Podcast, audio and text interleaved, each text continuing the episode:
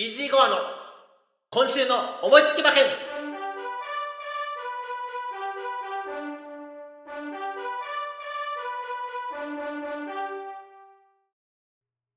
はい、やってまいりました。イージーゴアの今週の思いつき馬券。本日11月7日は G1 はございません。私が注目したのは G2 アルゼンチン共和国杯。東京競馬場芝2500メートルの競争です。大好きなハンデ戦なんですけれどもね、思ったほどその軽いハンデの馬はいないんですが、それでも一筋縄ではいかないようなメンバー構成です。まずは、アンズさんから全15頭のご紹介をお願いします。アルゼンチン共和国杯 G2 芝 2500m の競争です。1枠1番レクセランス、2枠2番オウケンムーン、2枠3番サトノソルタス、3枠4番ロードマイウェイ、3枠5番フライライクバード、4枠6番アイアンバローズ、4枠7番アドマイヤアルバ、5枠8番アイスバブル、5枠9番ディアマンミノル、6枠10番オーソリティ、6枠11番ゴースト、7枠12番マイネルウィルトス、7枠13番ボスジラ、8枠14番トーセンカンビーナ、8枠15番アンティシペイトの15頭です。全15頭のご紹介をいただきました。まずは人気どころを確認しましょう。ただいまですね、時間の方は、えー夜中の0時、えー11月7日当日になったばかりでございます。現在の1番人気ですが、10番のオーソリティ単勝3.2倍。そして2番人気が5番のフライライクバード単勝5.2倍。そして3番人気が15番のアンティシペイト単勝6.3倍。さらに4番人気が12番のマイネル・ウィルトス。5番人気が9番のディアマン・ミノルと続いておりますが、私の本命は、この中には、いませーんまあ、いつものことですよね。私の本命は、8番のアイスバブル、単勝12番人気、42.8倍相当ですが、またって感じなんですけれども、このアイスバブル、この府中の東京競馬場を芝2500メートルの条件で、目黒記念という重賞があるんですけれども、夏の重賞なんですがね、ここで2年連続2着してる大間さんなんです。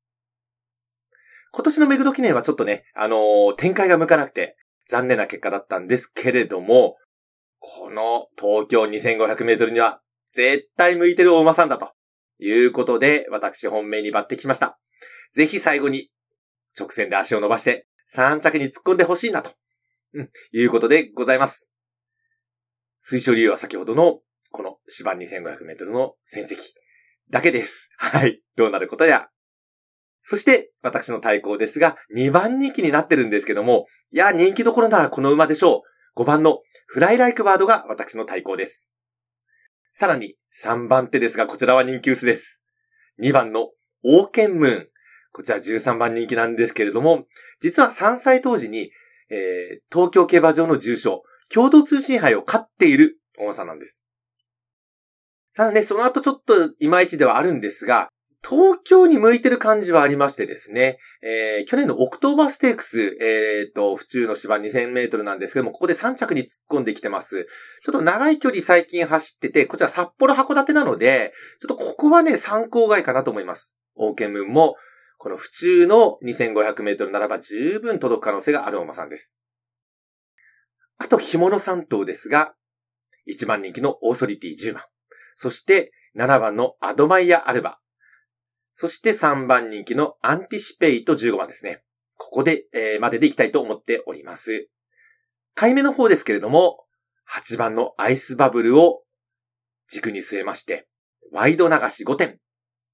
2番のオウケンムーン、5番のフライライクバード、7番のアドマイヤ・アルバ、10番のオーソリティ、そして15番のアンティシペイトの5点。さらに3連複なんですけれども、軸1頭流しで8番のアイスバブル軸ですね。相手は先ほども言いました5頭。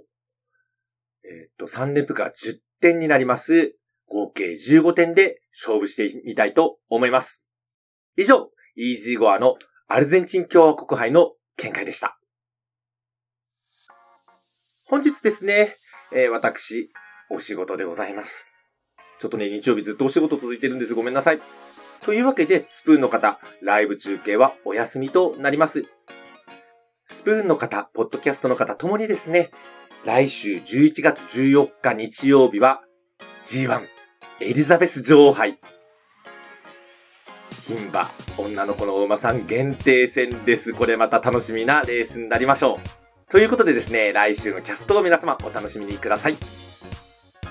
今日こそ、当たりーということで、イーズイゴアの今週の思いつき馬券、この辺で失礼したいと思います。それでは皆さん、さようなら